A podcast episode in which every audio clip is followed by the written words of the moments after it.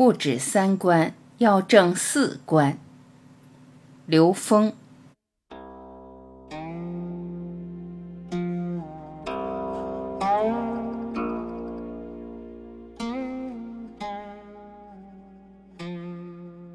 天人合一的宇宙观，未来的赢点在境界。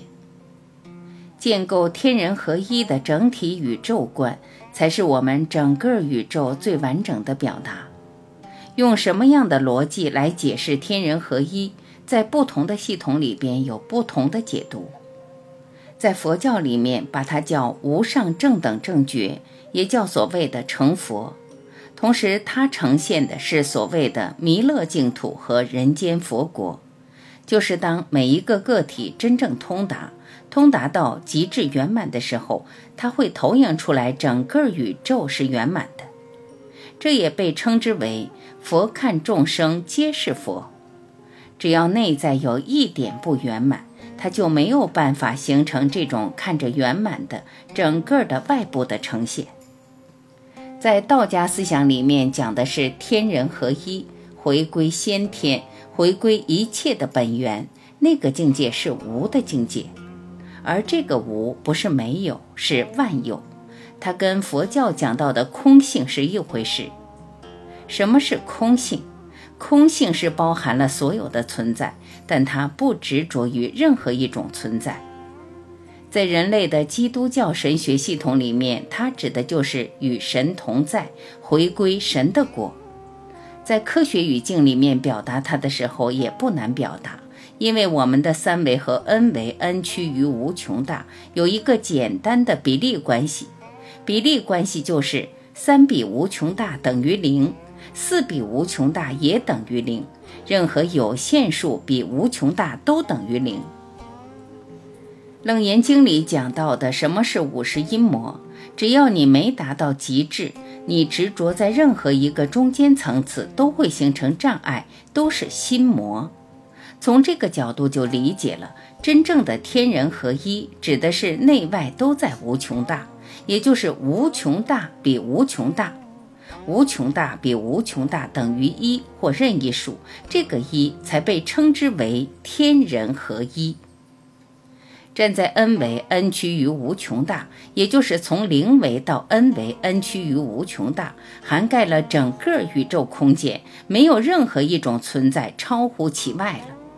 我们理解了天人合一的时候，才知道人类的所有智慧指向的终极是 n 维 n 趋于无穷大，而在终极，所有的一切都合一，它是一切的投影源。当知道一切的投影源涵盖了一切的信息，同时又不执着在任何一个中间层次信息的时候，代表的是境界，是彻底圆满的境界。它是对整体宇宙的圆满的表达，没有比这种表达具有更大的涵盖、包容、完备。所以，天人合一是一个完美的表达。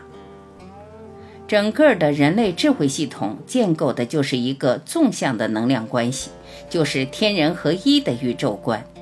它建立的宇宙观是完整的，是全方位的，是全息的。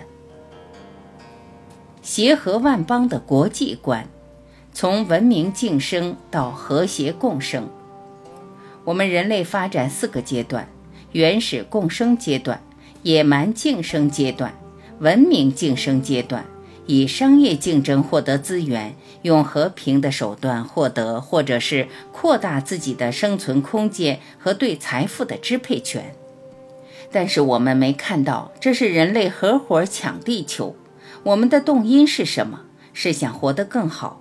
但是这个动因会让我们人类透支我们自己及后代在这个星球上生存的条件。因此，我们必须进入和谐共生阶段。不仅仅是人的和谐，包括人和自然、跟环境乃至跟宇宙整体的和谐。国际观不是以竞争，不是以彼此的掠夺，而是以爱、以能量波的共振。协和代表的是能量波形成的同频共振，万邦就是所有的存在。这个时候的国际观是我们人类共创的美好的生命状态，也就是人类命运共同体。和而不同的社会观，多元和谐，求同尊异。在多元文化交织、信息高度发达的当今世界，没有任何一个单一社会形态能够统合整个人类社会。人类几千年的纷争，都以建立自己认知的美好社会而奋斗。过分强调各自文化的优势，忽视了彼此的尊重。另一方面，社会各阶层的人以不同价值取向而选择不同的社会角色。其本质是每个人选择了不同的人生题目，虽然表象各异，其实都是内在成长的不同阶段的选择。因此，一切存在都有其时空相对合理性。人类共生的前提是相互尊重，和而不同。和而不同就是交响，交响每一个乐器是不同的，但是它奏响的交响乐却是美妙的。这就是能量进入了一种和谐的状态。在多元文化并存的今天，和而不同的社会观具有最重要的现实意义。人类必然会经由当今的和而不同、求和存异，提升到更高的共同的理想社会，求同尊异，自利利他，人心和善的道德观。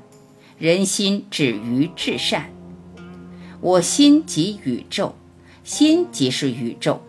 当人心进入一种和谐的状态、和善的状态的时候，它为生命的内在的纵向提升创造了充分且必要条件。这里面说的道德，恰好是指的恩为恩趋于无穷大，讲的就是东方智慧的乾道和坤德。所以，人心和善的道德观是为每一个生命觉醒创造的充分且必要条件。以不同的人生使命，选择不同境界的善，由此形成整个人类共同向善的正能量。依此而建立的道德观，必将引领人类共同走向美好的未来。